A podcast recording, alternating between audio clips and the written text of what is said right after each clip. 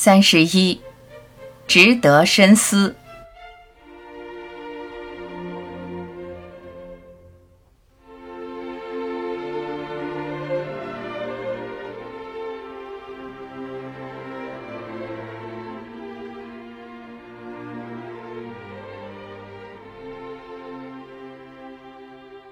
不能汲取历史教训的人，注定将是下一次的受害者。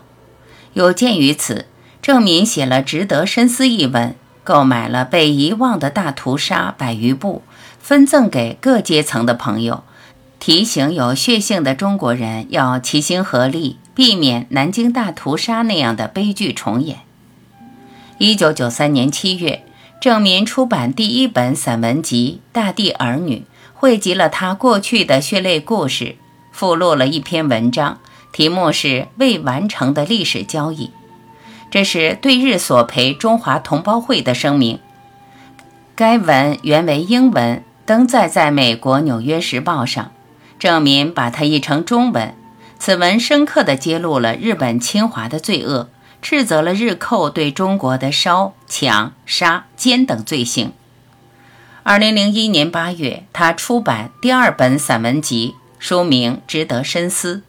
其中有一篇同名短文，文章除对日军侵华的暴行进行揭露以外，还责问日本政府竟连一句道歉的话都不肯说，还把杀人凶手当作英雄来崇拜。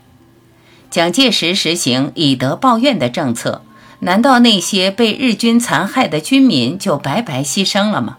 那将是何等屈辱！对强盗过分厚道，就是对自己的残忍，还不值得深思吗？同时还附录三篇文章，即王永庆的《日本殖民台湾经济管控言》，龙应台的《挑战李登辉的错误史观》，李长江和安娜宇的《九一八事变六十八周年感怀》。二零零三年十一月。郑民出版第三本散文集，名为《黄金年华》，其中有三个短篇，叙说日本的历史罪行，即为什么追记这些惨痛的往事、日本侵华历史实录、中国人的灾难等。作者爱憎分明，大声疾呼：不要忘记日寇的恶行！大家都来揭露日军的罪恶史实，堵住他们的嘴等。三十二。国家义工，日本右翼李登辉都称赞王文山所著《和平七雄论》书的主题是：中国太大了，大一统的中国不仅为中国制造灾难，也将成为世界的乱源。如果把中国分成七个国家，就会为七中国和全世界带来和平。杨正民是著名的爱国华侨，不但在教育上做出重大的贡献，而且为祖国的富强统一竭尽全力，甘愿奉献。在第二本散文集《值得深思》中，郑民发表了“二十一世纪是中国世纪，中国发展的捷径，正是两岸关系，诚挚的期待”等四篇论文，对祖国献计献策，还附录了王永庆的。共组邦联，未来的两岸关系的活路。张作锦的《南京屠杀与和平七雄》，借助别人的文章，对和平统一中国发出呼吁。在第三集《黄金年华》中，发表了“和平才能长治久安”的文章，呼吁两岸和平统一。乌鸦上知反哺意，赤子常怀报国心。杨先生年已八旬，本来功成名就，应该是享受清福，对酒当歌，人生几何？譬如朝露，去日苦多。可是他却不肯休息，老当益壮，热心为学术和教育而奔走，为祖国富强尽心尽力，家事、国事、天下事，事事关心，鼓励先进，提携后进，不遗余力，不计报酬，甘心奉献。生年不满百，常怀千岁忧。此语恰恰是对他的写照。杨教授像一团火，谁有幸接近他，就得到他的温暖，就会身上升温，热血沸腾，努力向上。给他写作《益达博士在我家》的作者苏亦如女士采访他，受他鼓励考进研究所，攻读硕士学位。他长期陪伴妻子住院，受他语重心长的言谈影响，医院护理佩兰的护士也到大学进修，总数超过十人，还有五人当了研究生，考出了五名硕士。同事们都说他们那个病房是状元窝。这都是杨教授鼓动的结果。作为海外的华人教授，郑民常常怀念祖国，时时关注祖国文教事业的发展。他与马大任等几位朋友制定赠书中国计划，收集北美各国私人的，尤其是退休学者的藏书，集中起来，用集装箱运到中国。